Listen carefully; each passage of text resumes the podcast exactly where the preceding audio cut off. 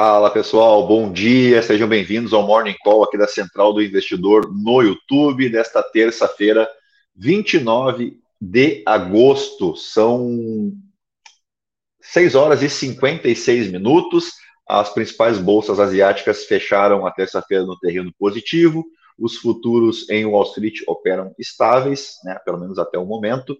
Uh, os mercados europeus seguem em alta e na segunda-feira tivemos um dia de recuperação para o Ibovespa, mas já falaremos sobre isso porque também tivemos uh, alterações aí para quem tem fundo exclusivo no Brasil ou offshore fora do país. É a notícia que deu uma sacudida aí no final da tarde de ontem. Vamos explicar direito o que, que né, o que, que isso impacta, uh, qual a diferença de um projeto de lei para uma medida provisória, que é o caso dos fundos exclusivos, tá? A gente chega lá.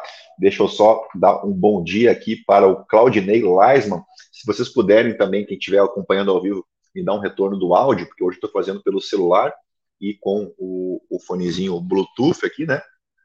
Porque ontem tivemos problemas com o meu fone USB, então se puderem confirmar se o áudio está ok, a gente já vai adiante aqui para destacar a nossa matéria diária da Bloomberg, uh, que não traz lá não muitas novidades, uh, fala bastante sobre uma semana cheia de indicadores, né? Temos indicadores envolvendo emprego, especialmente, e PIB, tanto nos Estados Unidos quanto aqui no Brasil. O áudio está falhando bastante, diz o Claudinei. Puxa vida, Uh, imagino que seja por conta da internet, tá, Claudinei?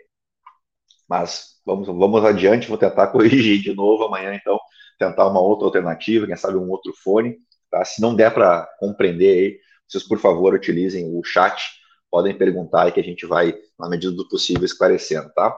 Uh, tivemos, então, na Ásia, um avanço interessante no setor de mineração e também no setor imobiliário. A gente lembra que ontem a China anunciou uma redução de impostos para quem investe no mercado de ações. Né? Isso reverberou inicialmente bem na Ásia, né? deu uma puxada boa durante a madrugada, mas já para o fim da sessão uh, os ganhos foram sendo uh, diminuídos e praticamente não fez lá muita diferença, não. Uh, então aqui destaca né, o, o, a questão dos indicadores da semana e que o mês de agosto deve confirmar, e apesar desses últimos dias, como o pior mês para a Bolsa de Valores em quase um ano.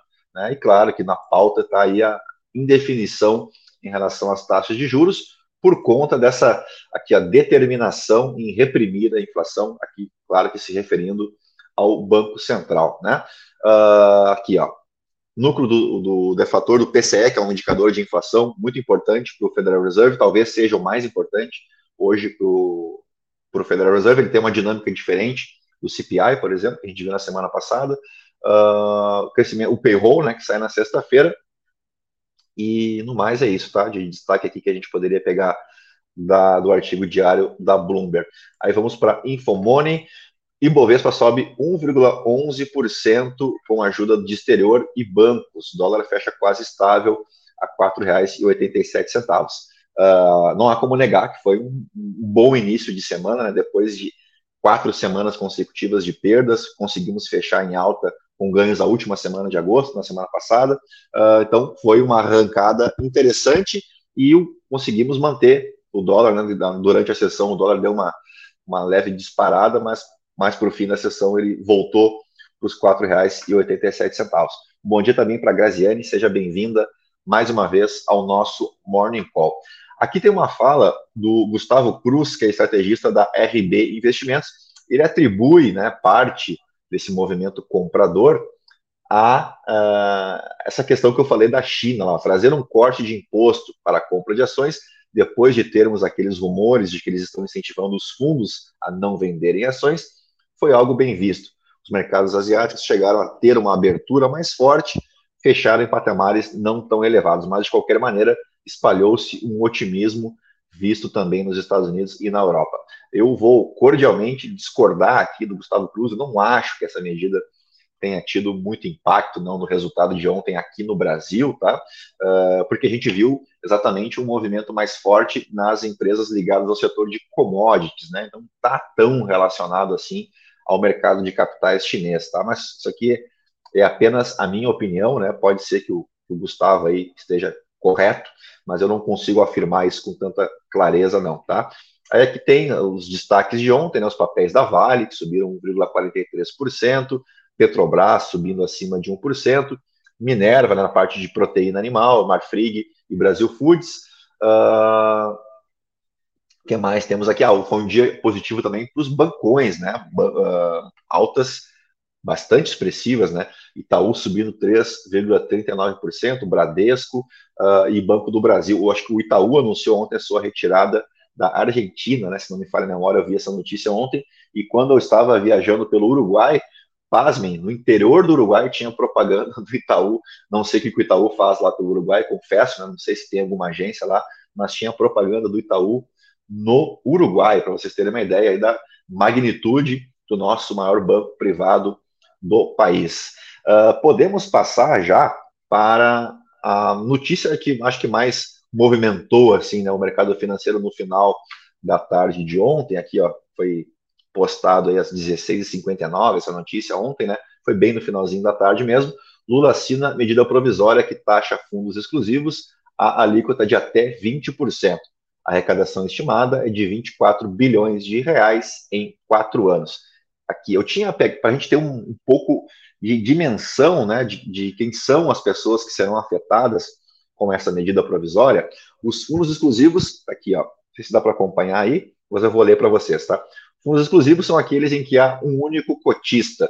Eles exigem investimentos mínimo de 10 milhões de reais e tem um custo anual aí de manutenção de aproximadamente 150 mil, tá? Isso valor em reais por ano. Segundo estimativas do governo federal, há 2,5 mil brasileiros, então 2.500 brasileiros com recursos aplicados nesses fundos, que acumulam aí cerca de 756 bilhões de reais e respondem por 12,3% do mercado de fundos no país. Então são essas pessoas que serão atingidas tá, com essa cobrança aí de imposto. Por quê? Bom, a gente tem tipos de fundos, tem uh, fundo exclusivo aberto, fechado, tem algumas diferenças entre eles, mas todos os fundos exclusivos, aqui fala esse, esse montante de 10 milhões, que é o que se coloca como uma régua mínima para que vale a pena você pagar 150 mil por, me, por ano né, de, de, manutenção. Você precisa contratar um auditor, né, um, um custodiante, um gestor desse fundo, então ele envolve uma série de custos.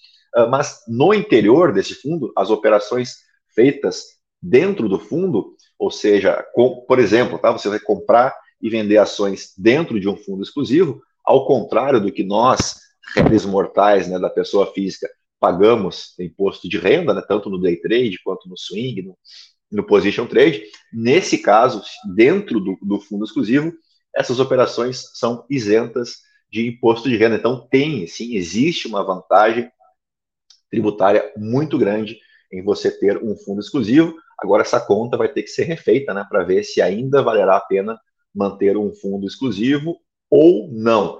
Uh, aqui, deixa eu só pegar. Uh, aqui, ó, segunda-feira, então, a medida provisória que prevê a cobrança de 15% a 20% sobre o rendimento de fundos exclusivos.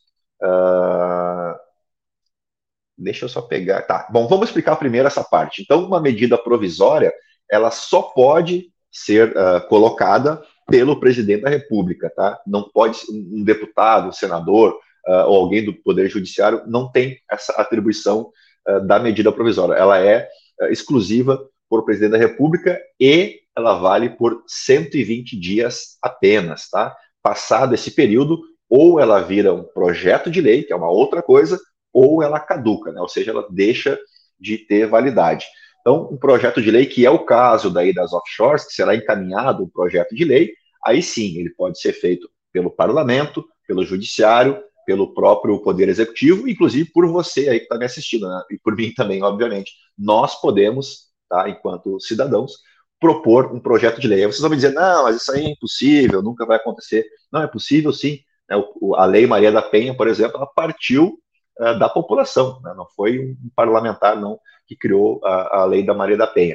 Uh, você tem alguns pré-requisitos, você precisa de assinaturas em pelo menos cinco estados, né, tem que ter um percentual mínimo ali uh, de assinaturas em cada um desses estados, proporcionalmente ao número de eleitores, etc. e tal, mas é possível, sim, é um dispositivo legal uh, que a gente tem acesso, né, enquanto cidadão, enquanto eleitor, né, a gente, além de cobrar, de fiscalizar, a gente também pode propor um projeto de lei, seja para criar uma nova lei, seja para alterar uma lei já existente. E aí, por fim, a gente tem a, a PEC, né, o projeto que, de emenda constitucional, que daí uh, muda né, uh, questões da nossa Constituição e aí precisa de um número maior de parlamentares para aprovar, cerca de três quintos. No caso do projeto de lei, você precisa apenas de maioria simples, tá? Uh, aqui no Estadão também tem é, chamada de medidas Robin Hood do Fernando Haddad, tá? Uh, e aqui destaca basicamente a mesma coisa, tá?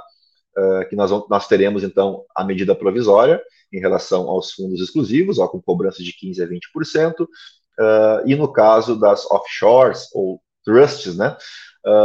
é um projeto de lei, tá bom? Então temos diferenças aí, vamos ver. Me parece que, que esse arranjo aqui já foi combinado com o presidente da Câmara, o Arthur Lira, né, que não quis colocar essa questão envolvendo offshore, por exemplo, no arcabouço fiscal, né, ele pediu para que isso viesse via projeto de lei. Confesso que não sei qual será a reação do parlamento, né, como é que vai, como é que isso vai ser votado, se existe acordo ou não, uh, questões para a gente acompanhar nos próximos dias. Nós temos vídeo na central do investidor uh, sobre fundo exclusivo, então se vocês tiverem alguma dúvida, a gente explica bem direitinho lá o que é um fundo exclusivo, quais as suas vantagens e quais as suas características.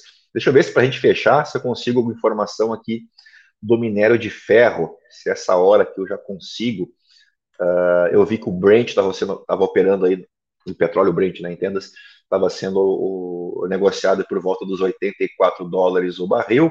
Né, não tenho ainda informação do minério de ferro. Então, então fica uh, para uma próxima oportunidade. Eu queria agradecer, claro, a todos vocês que estão acompanhando ao vivo e também quem vai acompanhar depois e pedir, claro, o like, a inscrição no canal. Agora faltam menos de 10 pessoas para a gente chegar nos 1.200 inscritos aqui, então agradeço aos mais de 1.190 inscritos no nosso canal. Muito obrigado, de verdade. E nós voltamos amanhã com mais uma edição do nosso Morning Call aqui na Central do Investidor, tá bom? Então, para vocês todos, é um grande abraço, né? Bons negócios e que seja um dia de ganhos para o Ibovespa, e se não for pedir demais, de queda no dólar, né? Acho que ninguém ia ficar chateado.